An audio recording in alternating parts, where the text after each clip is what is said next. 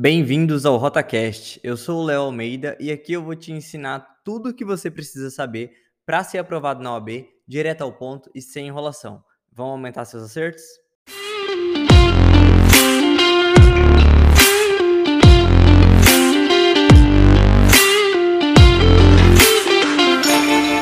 No episódio de hoje, eu vou falar um pouco sobre preparo emocional para a prova da OAB. E um tema que assombra muitos candidatos é saber se realmente está preparado para fazer a próxima prova. E, gente, é sobre isso que eu vou falar agora com vocês. Como você vai identificar se você está preparado para fazer a prova da OAB? Simulado, pessoal. De preferência, uma prova antiga, não um simulado que foi feito por algum cursinho ou algum site. Pega uma prova antiga, nós estamos aqui, é, foi aplicado o 35º exame, então pegue ali o trigésimo exame, vigésimo nono exame, um, um exame que esteja não tão recente, mas também não tão distante. Pegue uma prova dessa, imprima essa prova e faça esse simulado para que você saiba qual o seu nivelamento. Se você acertou 20 questões e você está uma semana da prova, é evidente que você não está preparado, certo? Agora, se você acertou 20 questões ou mais e você ainda tem aí 60, 90 dias para o próximo exame, dá tempo de se preparar, pessoal. Só escolher um método correto, um método efetivo de estudos, um estudo ativo, que você vai dar conta de acertar as 40 questões. Não é um bicho de sete cabeças.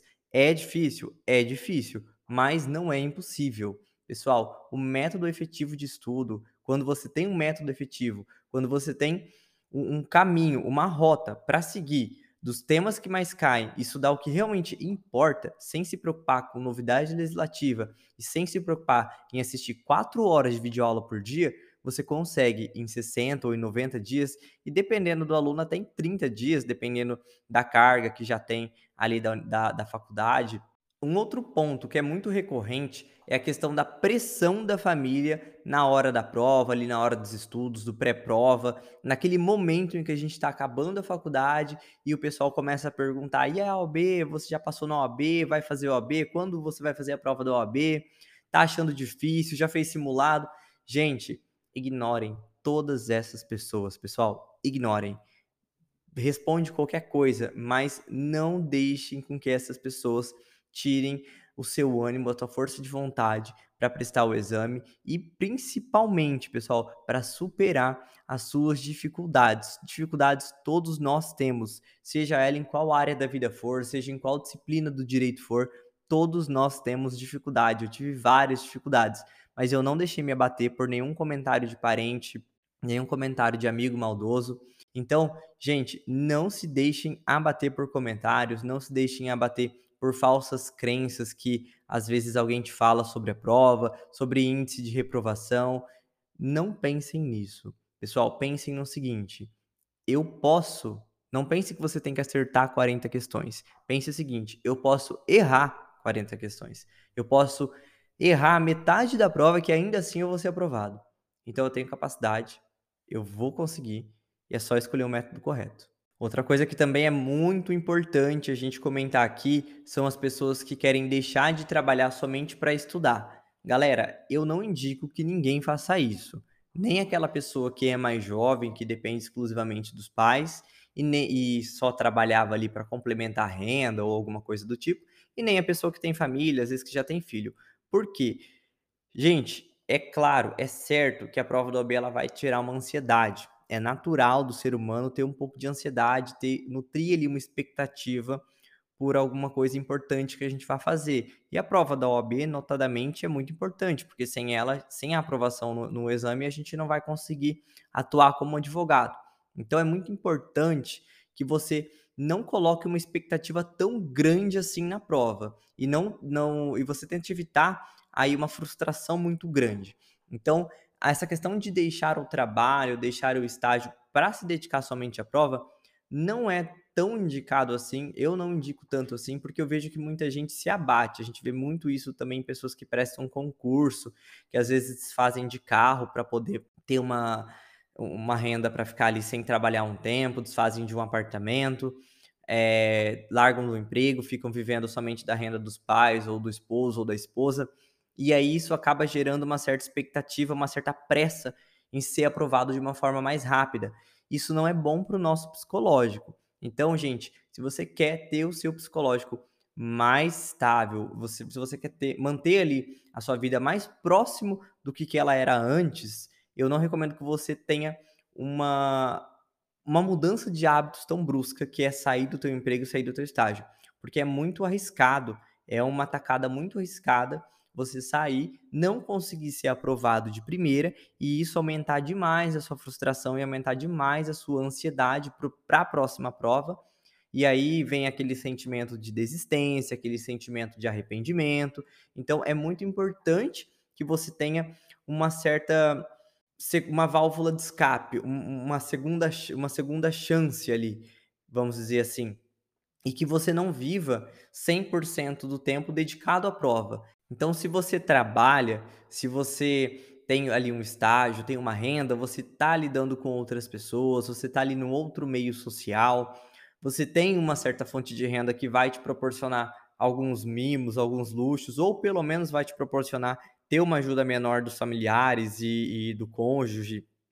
Então, acaba sendo um pouco mais fácil para quem tem uma renda um pouco maior ou para quem já tem uma segunda renda estudar dessa forma. Acaba sendo não tão maçante, acaba sendo não tão é, pesado para a pessoa uma reprovação, porque não existe aquele peso de que ela precisa é, logo deixar de ser um fardo, deixar de ser um custo para alguém, entenderam? Então, se for possível conciliar é, duas horas de estudos diária ali junto com o seu estágio, junto com o seu trabalho, mais a graduação, no caso de quem está na graduação, é interessante manter, tá? Eu não recomendo, pelo menos não de primeira até de segunda, a sair do emprego ou do estágio. É bom tentar assim, aí só numa terceira vez que você vai fazer a prova, caso você ainda não consiga, já tenha ajustado ali questões de método, já tenha ajustado outros pontos que são prioritários em ajustes, aí deixe isso como uma última opção, beleza? E tudo isso culmina num ponto muito grande, muito importante nas nossas vidas, que é a ansiedade. A ansiedade é uma coisa, um sentimento muito difícil de controlar. É um sentimento que pode evoluir para uma doença, para uma depressão ou para algum outro problema tão grave quanto.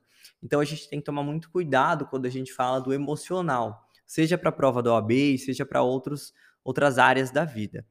É, e o que eu quero deixar aqui como reflexão para vocês é que vocês tenham que confiar no processo.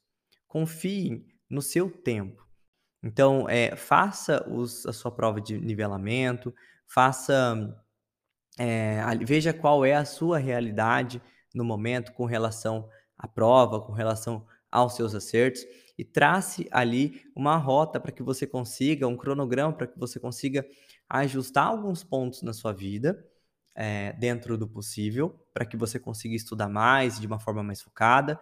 Desenvolva um método ou compre um método que já esteja sendo aplicado, um cronograma de estudos, mas que seja um método de estudo ativo e não um método de estudo passivo, de quatro horas, cinco horas de videoaula por dia, porque a gente sabe que isso é cansativo, dá sono, é maçante e não tem a mesma retenção de conteúdo do que o estudativo, que é ali você fazer questão, você de fato praticar o exercício.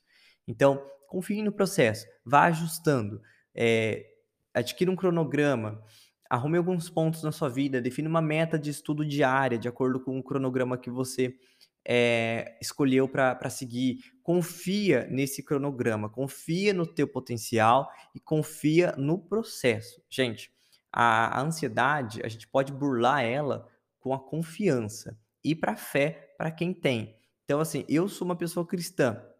Para quem é cristão, é muito importante a gente colocar né, nas mãos de Deus, colocar a fé também e, e orar. Isso é muito importante, é muito relevante para quem acredita. Mas para quem não acredita, também é muito importante que você se organize. Não que para quem, é, quem tem a fé não é importante a organização, mas a organização ela vai te dar uma uma certa confiança dentro daquilo ali que você está fazendo.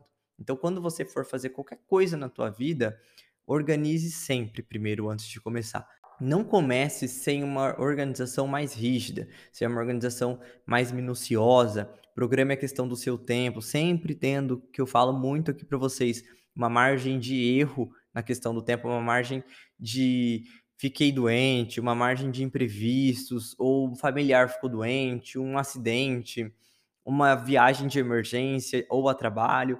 Então, sempre conte com esse tipo de imprevistos, mas planeje, pessoal. O planejamento é essencial para quem quer ser aprovado no AB da forma mais rápido e ágil possível, porque com planejamento você vai conseguir melhorar a sua rotina de estudos e maximizar a sua retenção de conteúdo, porque você vai estudar o mais necessário, o que mais cai. Então você vai estudar menos, o mais importante e com mais planejamento.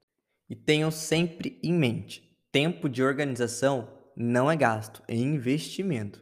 Você não gasta meia hora por dia organizando alguma coisa. Você não gasta três dias pesquisando sobre um método de estudo, entendendo e adquirindo o método que você tem ali na sua melhor escolha. Enfim, você não não vai gastar esse tempo, você vai investir em você, investir no seu futuro, esse tempo para que você consiga organizar melhor o seu processo de aprendizagem, seu processo de retenção de conteúdo e seu processo principalmente de preparação para o momento da prova. E por fim, pessoal, eu gosto sempre aqui de fazer os podcasts mais rápidos, mais sucintos, que eu sei que vocês não têm tanto tempo assim para dispor, justamente, né? Aqui é sempre o investimento a gente conversar, mas eu quero também que a gente tenha essa conversa no Instagram, no Facebook, me chamem por direct, mandem mensagem, comentem nos posts que a gente vai interagir lá. E lá também é um investimento de tempo, hein, galera? Lá tem muito conteúdo de valor, inclusive incidências de temas que mais caem na prova, conteúdo de valor de verdade. É muito importante que vocês estejam lá sempre presentes nos posts. Combinado? E para a gente finalizar aqui, vamos falar um pouco sobre referências, pessoal que eu quero que vocês tenham em mente? Não se sobrecarreguem de referências. Não sigam diversas páginas que, se, que, que têm métodos diferentes, porque vocês vão acabar se perdendo nas referências dos métodos. Se você escolher um estudo passivo, vá nele até o final. Se você escolher um estudo ativo, vá nele até o final. Porque senão você vai se perder nas referências. E principalmente, pessoal, não só as referências com relação a métodos, mas referências com relação a pessoas também pessoas que já passaram na OAB, às vezes advogados e advogadas que falam sem ter propriedade sobre o assunto, que não atuam na área, que não são pessoas que ensinam na área, mas só passaram pela OAB há 5 anos, 10 anos, não sabem mais como está a OAB hoje em dia, a prova da OAB hoje em dia, não sabem qual é a métrica aplicada pela banca como um todo na história geral e falam ali somente pela sua é, experiência momentânea de um ou dois exames, então não se apeguem a essas referências, tá, gente? Tenha sempre em mente que as referências muito isoladas de uma pessoa, ainda que essa pessoa tenha passado por esse momento, às vezes podem não corresponder à realidade. Às vezes a realidade dela não é a sua realidade, às vezes ela tinha mais tempo ou menos tempo de estudo, às vezes ela tinha mais bagagem da faculdade, da graduação ou menos do que você. Então, tudo é muito diferente de uma pessoa para outra. Então, por isso que é muito importante a gente analisar quando a gente fala da prova, um contexto geral, um contexto histórico, o que a banca mais cobra, o que a banca realmente é, quer que o aluno saiba, quer que o candidato saiba, e num contexto pessoal, num contexto de você, candidato, analisar a sua realidade, analisar qual o seu rendimento inicial e qual o seu rendimento pré-prova. Qual que é o seu tempo disponível diário para estudo? Como você estava? Como você está agora? Como está seu emocional antes? Como está seu emocional agora? Como você pode melhorar isso? Se é caso de você buscar uma ajuda exterior, uma terapia, ou se você consegue apenas com um preparo mais, mais de organização, é, alguma coisa mais de método mesmo, para você conseguir de fato se organizar e saber por onde começar porque a gente sabe que tem pessoas que têm ansiedade e que é um problema já que se estende há mais anos, é uma pessoa que já passou por problemas, é, às vezes familiares, problemas sociais e precisam de uma ajuda maior, uma ajuda mais técnica, profissional, de um profissional da saúde. E tem pessoas que apenas estão mais ansiosas em razão de que estão perdidas porque não sabem como começar a estudar e como aquilo vai se desenvolver. Se esse é o seu caso, de apenas estar perdido em razão do método e por onde vai começar, é muito mais fácil. O método é fácil, a gente tem a gente encontra e você coloca para executar e vai dar certo. Acredite. Agora, se o seu caso for um caso mais complexo, aí a ajuda profissional é muito importante também, super indico, porque a terapia é muito bom, inclusive para quem vai fazer concurso, também é muito importante. Bom, é isso que eu tinha para trazer para vocês a respeito do preparo emocional para o OAB. Esse é um tema que vai ser um pouco recorrente aqui no RotaCast, também lá no Instagram. Então estejam presentes lá na rede social, tá? Que a gente vai conversar bastante sobre isso, inclusive nos stories. Então não percam os stories, que tem bastante conteúdo legal lá a respeito de preparo emocional também, coisas para o dia a dia, gatilhos e tudo mais. Combinado? Tchau, tchau, até mais.